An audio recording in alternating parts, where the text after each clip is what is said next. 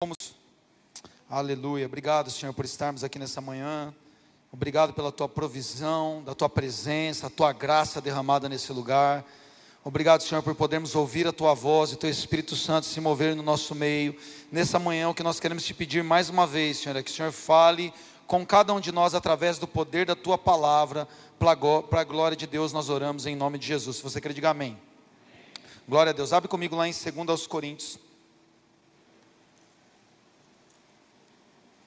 2 aos Coríntios, capítulo 5. Nós vamos ler só o verso 20. 2 aos Coríntios 5, verso 20. Agradecer mais uma vez aos nossos visitantes pela presença de vocês. Os que são de casa aí sintam-se mais do que à vontade. E lembrando é aos visitantes que têm vindo mais vezes. Obrigado, Tati.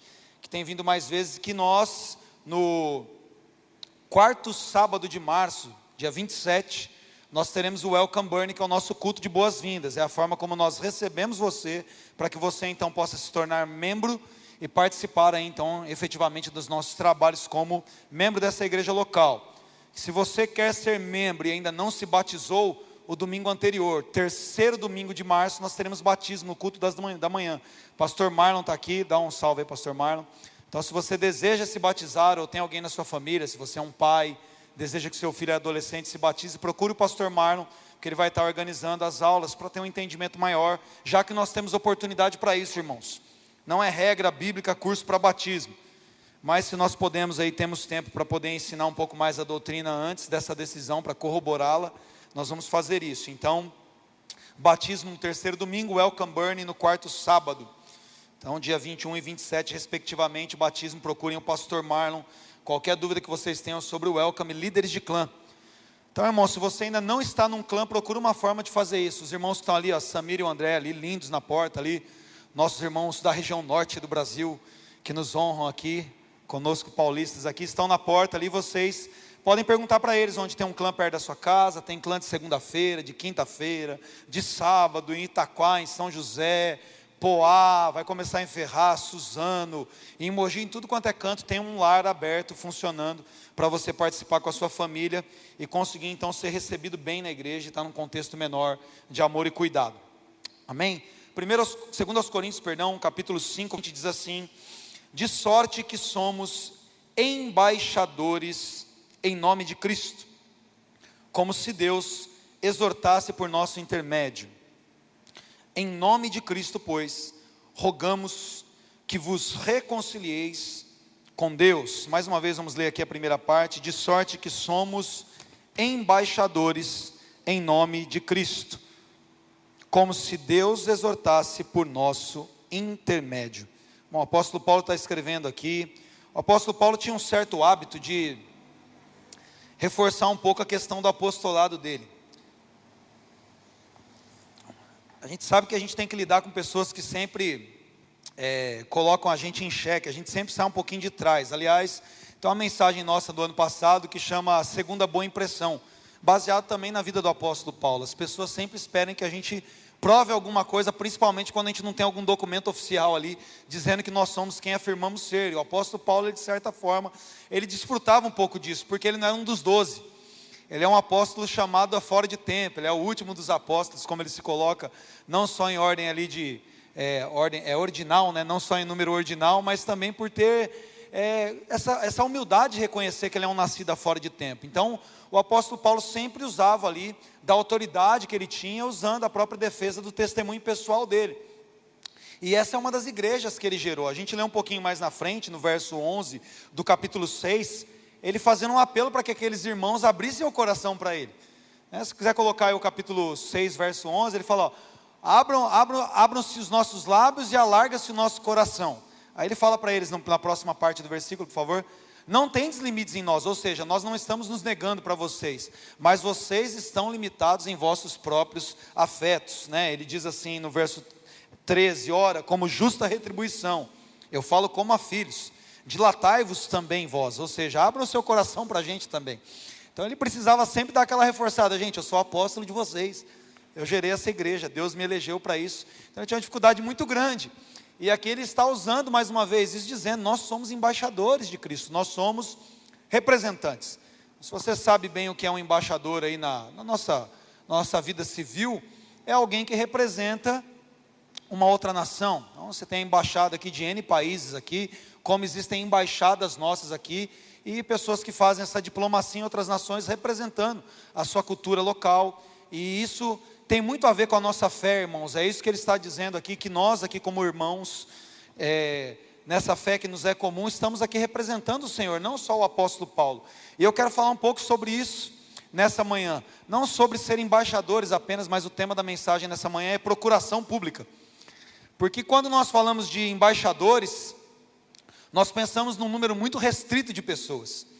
Então, talvez essa não seja a melhor parábola para falar em relação a nós, como filhos de Deus. Você fala, vai ter um embaixador do Brasil nos Estados Unidos, por exemplo.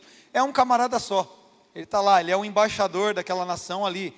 Você vai estar como embaixador do Egito no Brasil. É o cara ali que é o embaixador do Egito no Brasil. Então, isso é restrito. Lógico, tem um, um grupo de diplomatas, tem ministros ali que fazem essa representação, mas tem um camarada que faz aquilo ali com, uma, com um mandato especial.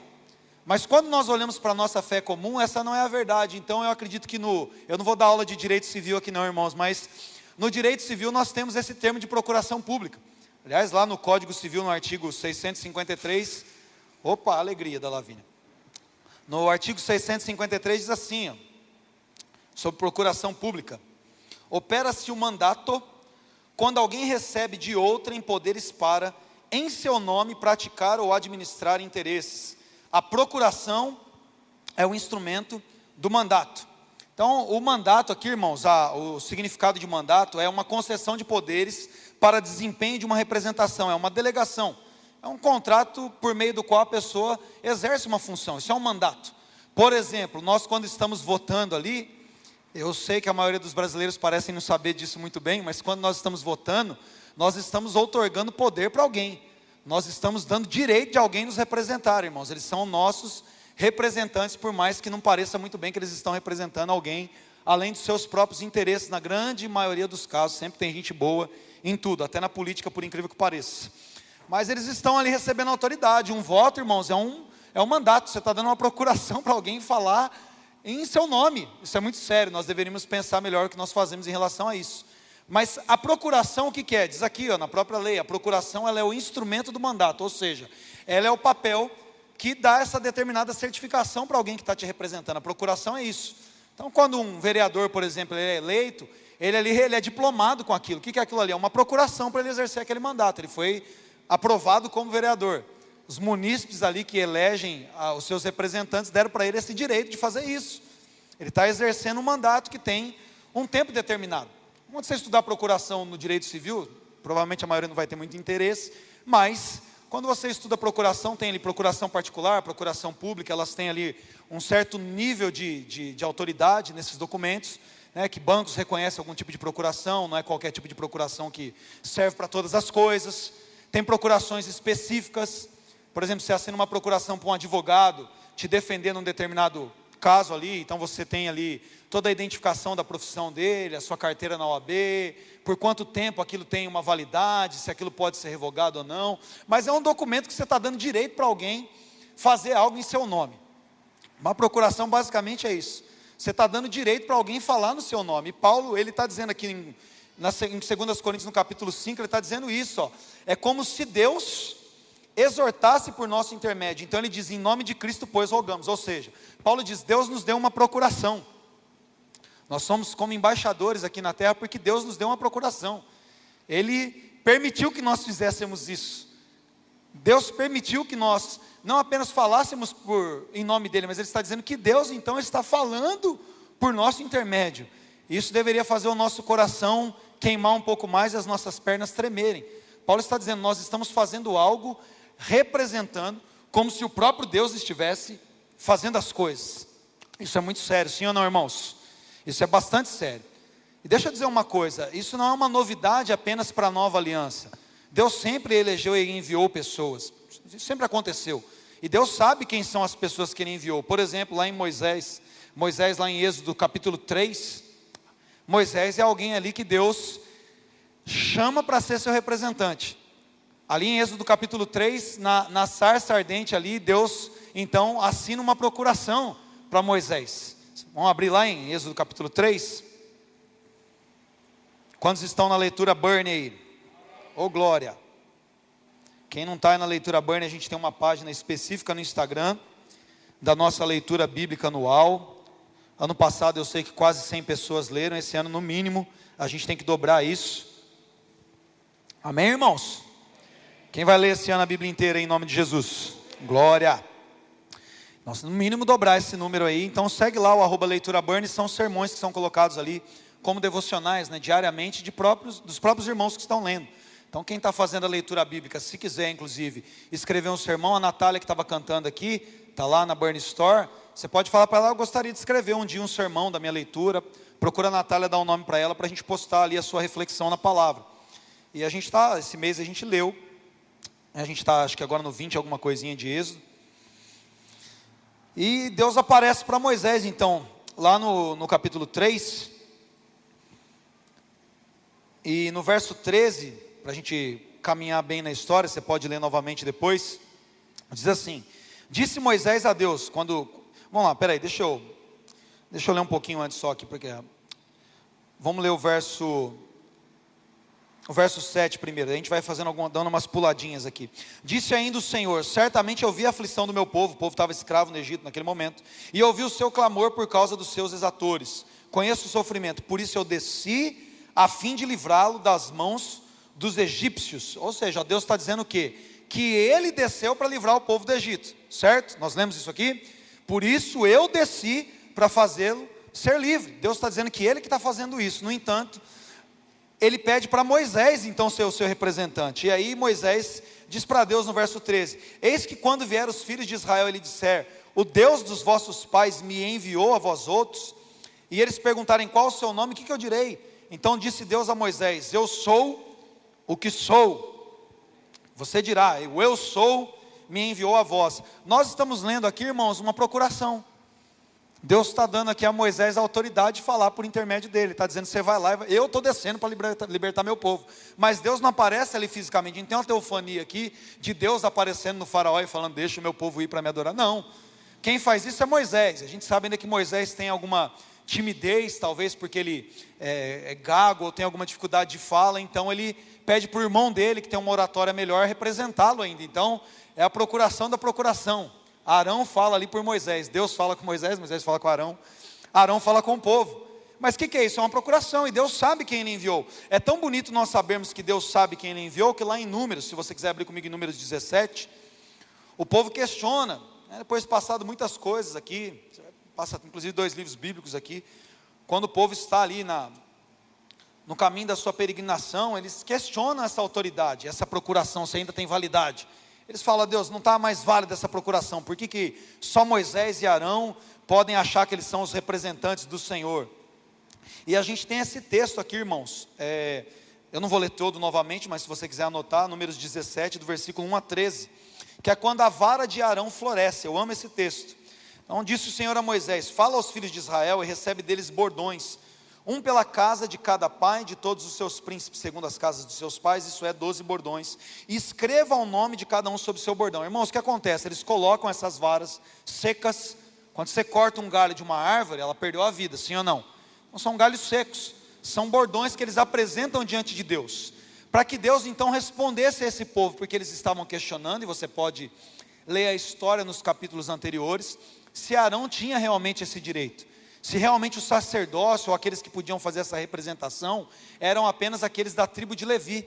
Então Deus fala: ó, manda cada um das tribos, então, cada uma das doze tribos que formam o povo de Israel, trazerem as suas varas na minha presença. O que acontece aqui, irmãos, no dia seguinte, verso 8: Moisés entrou na tenda do testemunho, e eis que o bordão de Arão pela casa de Levi brotara, e tendo inchado os gomos, produzia flores e dava amêndoas, meu Deus, isso é muito forte. Ou seja, todos os galhos secos cortados, mas um dia depois, ali na presença do Senhor, a vara de Arão deu flores e frutos.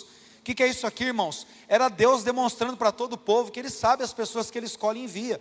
Ele estava ali ratificando, dizendo: Moisés e Arão têm autoridade para falar por meu intermédio. Eles são os meus representantes no meio do povo. Amém, irmãos? Deus sabe isso tanto aqui na época da lei, quando ele elegeu Moisés e o sacerdócio levítico, Quanto Deus sabe isso depois também, na época dos profetas que foram sendo levantados. Você pode ler isso, por exemplo, é, em Ezequiel, capítulo até o 3, você vai ver o chamado de Ezequiel. É, Isaías, você vê o chamado de Isaías nos primeiros capítulos. Jeremias, diz ali que Deus o elegeu no ventre da sua mãe. Ou seja, Deus levantou os profetas para falarem em seu nome.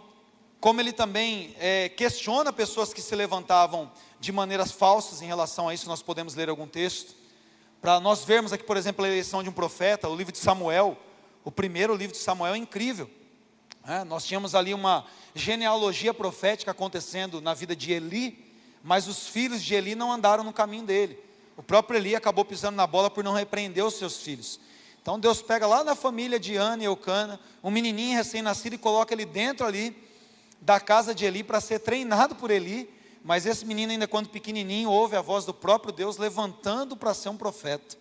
E Samuel tem a primeira missão ali muito árdua. Você pode ler no capítulo 2, de primeiro livro de Samuel, que a primeira missão dele é falar da decadência da casa de Eli, que Deus estaria naquele momento então levantando um outro profeta para assumir essa responsabilidade de representá-lo, porque aqueles que estavam até aquele momento tinham deixado a peteca cair. Isso é muito sério, irmãos. Deus levanta um menino ali, porque aqueles que deveriam fazer essa função não estavam fazendo a função a contento ou de acordo. Então você pode anotar e ler isso depois. Nós temos Deus levantando também profetisas. Cadê as irmãs aí que falam em nome do Senhor? Ixi, cadê as irmãs aí que falam em nome do Senhor? Glória! Nós temos ali Êxodo capítulo 15, versículo 20, falando sobre Miriam que dançava, tocava o seu tamborim, profetizava.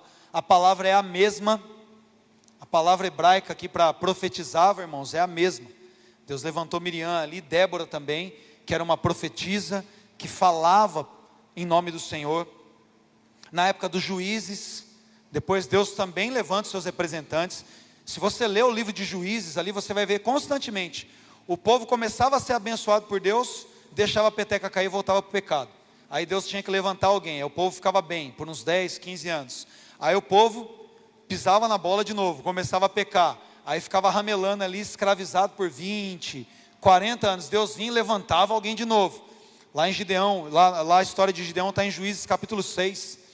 Deus levanta Gideão ali para cocolocar fim ali ao império dos midianitas ali que estão oprimindo o povo. E aí vem Gideão, então, ouve o chamado do Senhor, quer ver? Quer ler lá é, Ju, é, Juízes capítulo...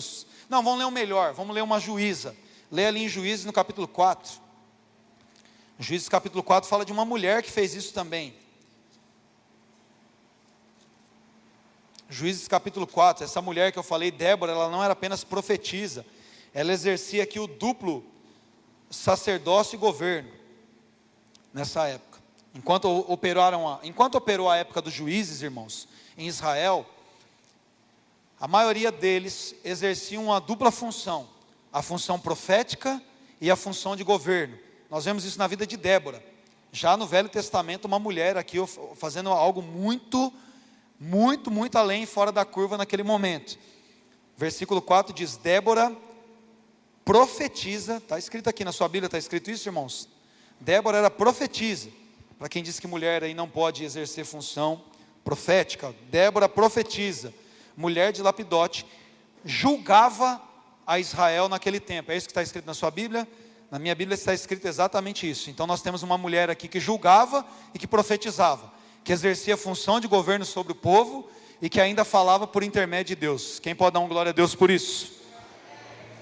E nós temos isso, irmãos. Deus levantou então os reis, né? Samuel ele é o último é, profeta que faz essa função dupla. Samuel é profeta e continua julgando o povo ali, fazendo essa função de governo.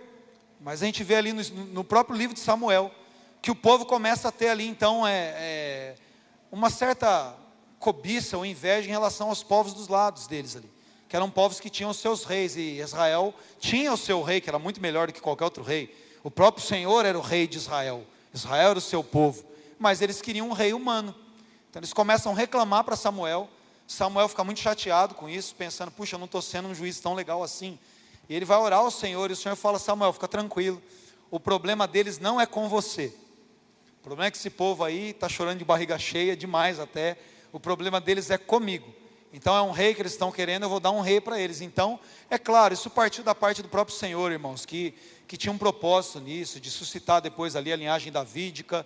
Mas o primeiro rei, como é a pedido do povo, não era o tempo de Israel ter rei, eles foram antecipados debaixo de uma vontade permissiva. O rei que Deus queria dar para Israel era Davi, mas Deus atende o clamor deles e levanta Saul ali para ser o rei. Não dura muito tempo isso né, até que Davi seja levantado, por mais que Saul continue reinando depois, porque ele está na função de governo, mesmo depois que a unção foi tirada dele. Mas nós temos novamente então Deus usando representantes. Nós temos Saul subindo no trono, está lá em, é, em 1 Samuel mesmo, no livro de Samuel. Mas nós percebemos lá em Atos, se você quiser abrir comigo, eu tenho que correr, irmãos. Então você não pode piscar, porque senão eu tenho que tirar boa parte da palavra aqui, prefiro que você vá anotando. Mas em Atos, no capítulo 13, verso 22, o apóstolo Paulo fala sobre isso, olha só. Vamos ler o do 21 para frente. Então eles pediram um rei, a história que eu estou falando aqui. Deus lhes deparou Saul, filho de Quis, da tribo de Benjamim, e isso pelo espaço de 40 anos. Ok? Mas nesse espaço de 40 anos, irmão, Saul continua governando depois que Davi já tinha sido ungido. Por quase duas décadas aqui, Saul governa sem ter a unção, só tendo o governo. A gente pode falar disso uma outra vez. E tendo tirado a este, a este Saul, levantou-lhes Davi, do qual também dando testemunho disse: Eu achei o filho de Jessé, Davi, homem segundo o meu coração, que fará toda a minha vontade. E eu quero fazer uma pausa aqui, irmãos, porque quando Deus levanta alguém para falar em seu nome, é esse espírito que Deus quer encontrar, irmãos. Não são apenas pessoas que vão assumir uma função como se tivesse recebido um papel ali, um documento, que alguém carimbou e disse: pode ir lá e fazer em meu nome. Mas Deus espera que as pessoas não façam apenas em seu nome, mas que Deus de fato possa fazer através dessas pessoas. Sejam pessoas que tenham o coração igual dele, sejam pessoas que caminhem segundo o teu coração. Isso de fato para Deus é o que é importante, é o que valida essa outorga que nós recebemos, esse mandato que nós recebemos, que nós atuemos segundo o coração de Deus, para que nós não sejamos como homens que Deus também sabia que já haviam perdido essa validade dessa procuração que lhes foi dada, como o próprio Saul. Nós, nós, percebemos aqui na história bíblica que esses homens perderam os seus mandatos. Se você ler ali Saul no, em 1 Samuel no capítulo 15, se você puder voltar ali, você percebe que Saul rasgou o documento que ele tinha de Deus porque ele não havia andado mais segundo o coração do Senhor, porque ele começou a usar o mandato que ele tinha para agir conforme a própria cabeça dele. Então ele rasgou essa carta que Deus tinha dado para ele, ainda que diante dos homens ele continuasse na função, ainda que ele continuasse sentado no trono, ele rasgou o documento que ele tinha de Deus por falar em seu intermédio. Ele continuou numa função de governo, mas sem a unção, sem o Espírito. Olha só, 1 Samuel capítulo 15, versículo, vamos ler só o 22. Porém Samuel disse, tem porventura, o profeta Samuel aqui que nós falamos dele, falando com o rei, tem porventura o Senhor tanto prazer assim em holocaustos e sacrifícios, quanto em que se obedeça a sua palavra? Eis que obedecer é melhor do que sacrificar, e atender é melhor do que a gordura de carneiros. Então a gente continua lendo aqui que Saul não aceita muito bem essa sentença quando o profeta então diz para ele: o reino não é mais seu, Deus achou outra pessoa agora que está agindo segundo o coração dele. Porque nesse momento e nessa função Deus levantava ou uma pessoa ou outra pessoa. Deus não levantava dois, três, quatro, cinco reis mesmo Davi sendo ungido, isso acontecendo, ele continua em off, mesmo tendo unção, porque Saul estava na posição. Davi tinha unção, mas Saul ainda tinha posição, e Davi fica ali em off esse tempo todo, até que Saul de fato seja tirado do trono, mas esse momento espiritualmente, irmãos, acontece aqui. Espiritualmente, o trono foi tirado de Saul aqui pela desobediência. Aqui, quando ele abriu mão de cumprir a palavra de Deus e agir segundo seus próprios sentimentos, agir segundo o seu próprio coração e não segundo o coração de Deus. Qual é a história aqui? Saul tinha que eliminar todo aquele povo na sua batalha ali como uma oferta ao Senhor. Tem a ver com primogenitura, tem a ver com coisas que nós não temos tempo de avisar aqui. Mas Saul tinha uma ordem do profeta para matar todo mundo, tudo, nada, não era para sobrar nada.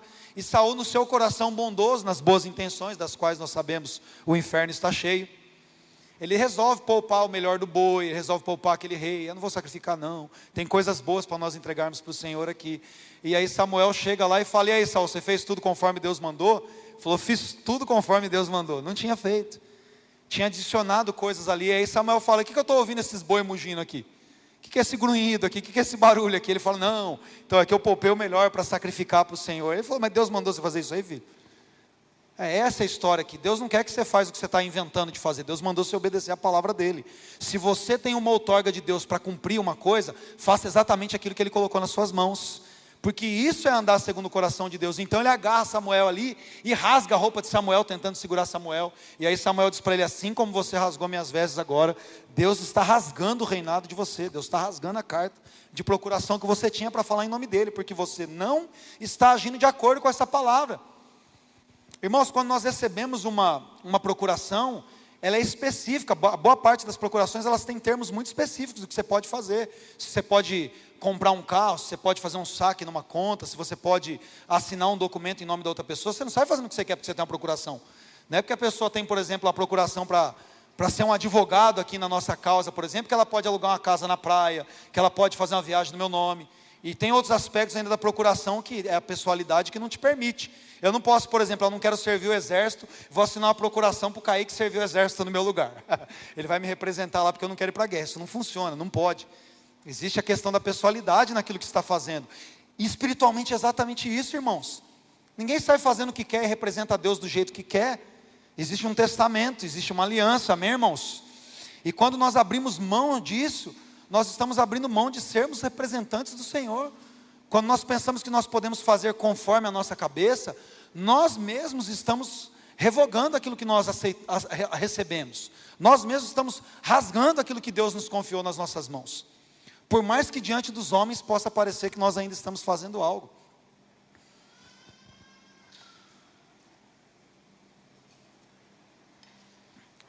Jesus, enquanto homem, ele toma para si essa responsabilidade.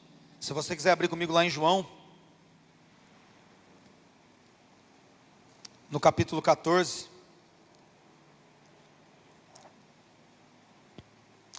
No versículo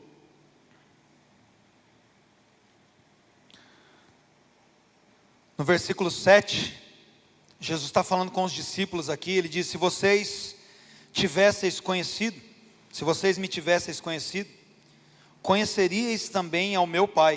Jesus está fazendo, se vocês tivessem, se vocês soubessem quem eu sou, vocês saberiam quem o Pai é também.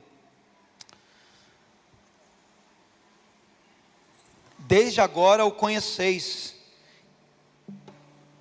e o tendes visto. Jesus está dizendo para os discípulos que caminharam com ele ali há pouco mais de três anos, ele está falando: se vocês me conhecessem, vocês conheceriam o Pai também. E desde agora eu estou dizendo para vocês: vocês estão vendo o Pai e vocês estão conhecendo o Pai. Então um dos discípulos, Felipe, diz no verso 8: Replicou-lhe Felipe: Senhor, mostra-nos o Pai e isso nos basta. Parece que é meio até é assim, né? Felipe, você não ouviu o que eu acabei de falar? é porque Jesus tinha acabado de falar: se vocês me conhecerem e olhar para mim, vocês estão vendo o Pai. Aí Felipe fala: Ô Senhor, mostra-nos o Pai. Existe um entendimento aqui, irmãos. Deixa eu explicar para vocês uma coisa aqui, um mistério aqui nesse texto. Para vocês não acharem que Felipe era tão burro assim, né? Porque ele acabou de ouvir. Felipe não era burro. O que Felipe está pedindo nesse momento não é uma demonstração ali de, de falta de entendimento dele, mas é que Felipe provavelmente estava pedindo naquele momento uma teofania. Falou: será que não dá agora para ter uma manifestação aqui da glória do Pai aqui, da gente ver você de uma maneira diferente? Como talvez não sei se sobrou uma fofoca ali de Pedro, Tiago e de João, né? Tipo aquela pegada da transfiguração, alguma coisa mais megalomaníaca. Tipo um Jesus super saiyajin, sabe? Tipo, não dá para a gente ver o Pai agora, tipo, ver um negócio assim, o Espírito aqui saindo fogo, abrir a visão, a gente vê uns trovões. Foi isso que Felipe pediu. Ele não estava, ele não estava não prestando atenção nas palavras de Jesus. Ele estava pedindo um negocinho a mais, sabe? Falou Jesus, eu queria ver o Pai num jeito mais power, né? Tipo de armadura. Não tem como o Senhor morfar agora, hora de morfar. E vinha uma parada assim, e Jesus falou: Não, Felipe, você está querendo ver uma coisa além daquilo que você precisa, isso é muito glorioso, irmãos. Talvez isso seja tão glorioso quanto qualquer outra coisa que nós podemos dizer nessa manhã. Jesus falou: desse jeito que você está me vendo aqui, ó, nessas fraquezas, nessas limitações aqui que a carne humana me proporciona, Desse jeitinho que você está me vendo, você já está vendo o Pai. Eu tenho uma procuração como ser humano para falar em nome dele. Quando Jesus estava dizendo isso, ele não estava dizendo isso apenas ao seu próprio respeito, ele estava dizendo isso a respeito de você e de mim também. Jesus estava dizendo, Felipe, olha só o que Jesus disse: Há tanto tempo eu estou com você e você não tem me conhecido. Quem me vê a mim, vê o Pai. Como você me disse, mostra-nos o Pai. Jesus disse: É desse jeitinho aqui. São essas mãos que tocaram nos leprosos. É essa voz que você ouviu expulsando demônios. São esses pés que se sujaram na areia aqui da Galileia. São essas características que fragilizam a sensibilidade do ser humano aqui, ou fragilizam a existência do ser humano, que carregam em si todo o poder necessário para representar o Pai. Jesus está dizendo: quem vê a mim vê o Pai, e quem vê vocês, ungidos pelo Espírito Santo, está vendo o Pai. Vocês têm condição de falar em nome do Pai, vocês estão recebendo uma procuração para fazer isso. E é por isso que Paulo diz aqui, então, em 2 Coríntios 5, ele está dizendo: Deus fala por meu intermédio. Paulo não está sendo arrogante, irmãos, a fazer essa afirmação. Paulo está convicto da autoridade que Jesus deu para ele. E nós, nessa manhã, precisamos estar convictos da autoridade que nós temos. Porque ao olhar para você, as pessoas deveriam ter exatamente essa resposta: quem vê o Ataíde, vê o pai. Quem vê o Vitor, vê o pai. Quem vê a Michelle, vê o pai. Entendem isso, irmãos? Quem vê o Nicolas, vê o Pai. Conseguem entender isso? Quem vê o Ângela, vê o Pai. Porque o Espírito Santo não é um Deus menor. Jesus deixa isso muito claro, que isso vai acontecer com a descida do Espírito Santo. Eu, à noite eu continuo a pregação por causa do tempo, irmãos. Vocês terminam de assistir às 20 horas. Mas nós percebemos que quando Jesus fala com, com os seus discípulos ali já no final da sua, da sua jornada, abre lá em João capítulo 20. No verso 22, nós já estamos em João. Diz assim, verso 20 de João 20 diz: E dizendo isto, lhes mostrou as mãos e o lado. Novamente, Jesus mostrando agora o seu corpo humano, mas já ali passado pelo processo da morte e da ressurreição. Então ele tem as marcas, ele mostra as marcas. Alegraram-se, portanto, os discípulos ao verem o Senhor.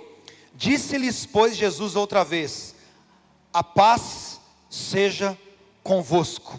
Assim como o Pai me enviou, assim, da mesma forma, do mesmo jeito que o Pai me enviou, eu estou enviando vocês. Versículo 22 diz: E tendo dito isso, soprou sobre eles e disse: Recebei o Espírito Santo. Olha só Jesus dizendo: o Pai me enviou, ou seja, o Pai me deu uma carta de outorga. Tu és o meu filho, eu hoje te gerei. Deus, homem, Jesus Cristo enviado, recebendo a unção do Espírito Santo para viver e dizer para as pessoas: desse jeito que vocês estão vendo o Nazareno, vocês estão vendo o Pai. Dessa mesma forma, Jesus diz: assim como o Pai me enviou, eu estou enviando cada um de vocês. Essa não é uma palavra, irmãos, é, exclusiva para os discípulos naquele momento. Não é uma palavra exclusiva para os doze, como alguns insistem categoricamente em afirmar. Essa seleção né, da palavra de Deus, isso aqui é para os discípulos, isso aqui é para a igreja. Isso não existe nesse momento. O Espírito Santo foi soprado igualmente sobre você também. Todos nós que cremos nos tornamos filhos de Deus. Todos nós que somos filhos de Deus recebemos o selo do Espírito Santo como uma garantia, como um penhor de que nós temos esse carimbo de Deus em nós dizendo para você: quem vê você vê o Pai. Quem está olhando para você precisa não ver outra coisa. Mas para que isso aconteça na sua e na minha vida, irmãos, nós precisamos agir e andar segundo o coração de Deus. Tal como Davi, irmãos, essa palavra não é apenas para aquele rei Israel, essa palavra é para cada um de nós aqui nessa manhã, filhos e filhas, que amamos o Senhor, que amamos a Sua palavra. O Pai está confiando o reino nas nossas mãos, Ele está dizendo: vocês são os meus representantes, vocês têm uma procuração pública para agir em meu nome. E não há como isso ser questionado, porque vocês receberam o selo da promessa do Espírito Santo. Vocês estão ungidos. Isso é um mistério enorme, irmãos.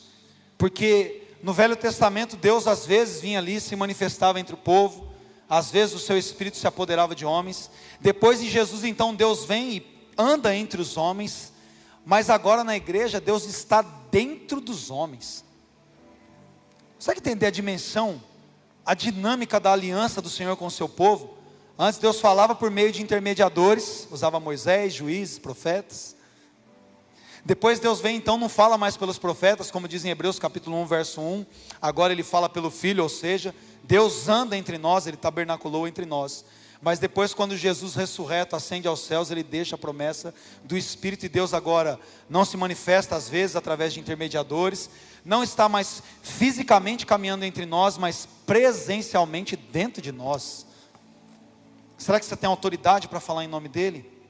Será que você tem autoridade para fazer exatamente aquilo que Ele disse que você pode fazer? A palavra dEle é fiel, irmãos. A palavra dEle é uma boa garantia de que nós somos aquilo que Ele disse que nós somos exatamente de que nós podemos aquilo que ele diz que nós podemos, exatamente tal como ela disse. Feche seus olhos. Eu vou fazer uma convocação para todos vocês que estão aqui nessa manhã, para ouvirem a mensagem da noite, que eu vou continuar de onde parei. E vou dizer para os irmãos da noite assistirem a mensagem da manhã. Mas eu preciso terminar nesse momento agora. Eu quero orar com cada um de nós que estamos aqui nessa manhã, aqueles que estão na internet. Pai, em nome de Jesus. Nós estamos diante da tua palavra, Senhor. Nós sabemos, meu Pai, que o Senhor nos capacitou, enviando o seu Espírito Santo sobre nós.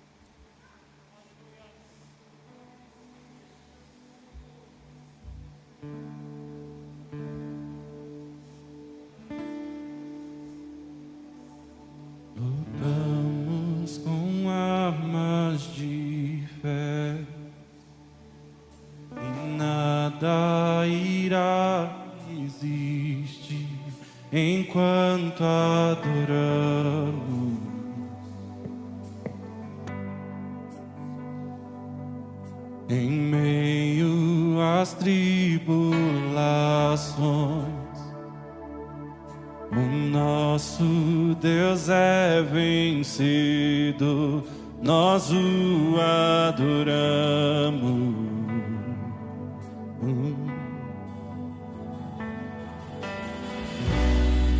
Vitorioso és, na tempestade está.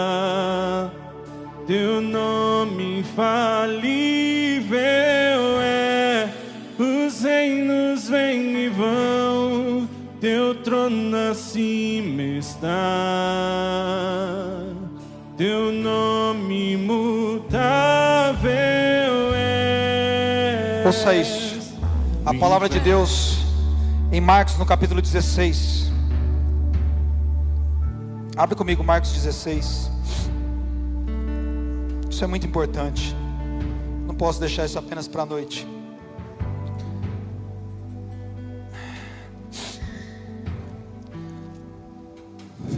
Marcos 16, a partir do verso 15, nós temos aqui a famosa grande comissão.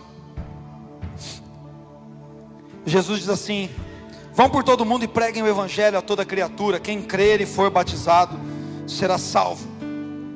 Quem, porém, não crer será condenado. Preste atenção. Estes sinais hão de acompanhar aqueles que creem em meu nome. Eles expelirão demônio, falarão novas línguas, pegarão em serpentes, e se alguma coisa mortífera beberem, não lhes fará mal algum. E se impuserem as mãos sobre os enfermos, eles ficarão curados. Irmãos, a nossa outorga nos permite fazer coisas maravilhosas. Essa unção do Espírito Santo que está sobre nós. Fica de pé nesse momento. Essa unção do Espírito Santo que está sobre nós nos permite fazer coisas grandiosas. É uma garantia para cada um de nós, é uma garantia para os discípulos. Você tem essa garantia da unção do Espírito Santo, irmãos. Não tem a ver com o cargo de embaixadores. Spurgeon diz assim: a mensagem que nós carregamos é muito mais importante do que o cargo. Eu não colocarei qualquer ênfase sobre o meu cargo de embaixador como honroso ou de autoridade, porque eu não sinto que isso teria peso com você. Eu coloco toda a ênfase sobre a paz que gostaríamos de lhe trazer. Tem a ver com o cargo, nossa, eu sou um embaixador, aleluia. Não, tem a ver com aquilo que nós carregamos, é poderoso demais, é a unção do Espírito Santo. Isso não é específico para um ou outro homem, irmãos Nós não estamos aqui na era de Moisés, na aliança velha, em que existia um mediador humano para falar. Paulo escreve para Timóteo no capítulo 2, na sua primeira carta, no verso 15: há um só mediador entre Deus e os homens, e esse mediador é Jesus Cristo. E Jesus Cristo disse para você e para mim: da maneira como o Pai me enviou, eu envio vocês. Agora deixa eu te dizer uma coisa: você olha para isso e fala, puxa, pastor, você está dizendo que é para todo mundo, mas eu não vou exercer uma grande função diante dos homens. Talvez eu não seja esse cara que profetiza, que bota a mão e cura. Talvez a minha fé não está nesse nível, acho que eu não vou conseguir fazer isso. Mas Jesus diz que você também não precisa executar tarefas de resultado grandioso para ser um enviado por Ele. Jesus diz: quem dá um copo de água para um profeta, em meu nome recebe o galardão de profeta. Então, se você servir com ênfase ali, nessa mensagem dentro de você, nas tarefas mais simples, Jesus diz: quem recebe uma criança no meu nome, está me recebendo, está herdando o reino de Deus está cumprindo o propósito para que foi enviado. Não tem o tamanho da tarefa, irmãos. O importante é o tamanho do Espírito, é o tamanho do Deus que está em nós, é a validade do documento, é o poder do alto que você recebeu para fazer o que quer que seja. Faça como quem faz em nome do Senhor. Isso é o que é importante. Não importa o que você está fazendo, não me importa para mim se você lavou o bule que fez o café para nós tomarmos nessa manhã. Faça isso em nome do Senhor. Faça isso como quem está falando ou fazendo por seu intermédio, ou ainda melhor, como se o próprio Pai estivesse se movendo pelo seu intermédio, porque quem nos olha precisa ver o Pai. Em todas as nossas fragilidades, irmãos, em todas as nossas fraquezas, quem olha para nós precisa ver o Pai. Isso é ter uma procuração pública. Isso é cumprir o ministério fielmente, para o qual nós somos encarregados. Senhor, nos capacita nessa manhã, Senhor nos capacita, que a tua voz fale conosco. Vamos cantar isso como um trovão impetuoso. Que a voz de Deus brade nessa manhã, que diga como um trovão. Como um trovão, cante isso impetuoso. impetuoso Fala nessa manhã nesse lugar, Senhor. És, grandioso és, que vem ao céu. Cante isso, cante isso com toda a sua Nós força. proclamamos poderoso é, Ele é grande, Ele é forte, Ele é invencível. Diga como um trovão, como um trovão,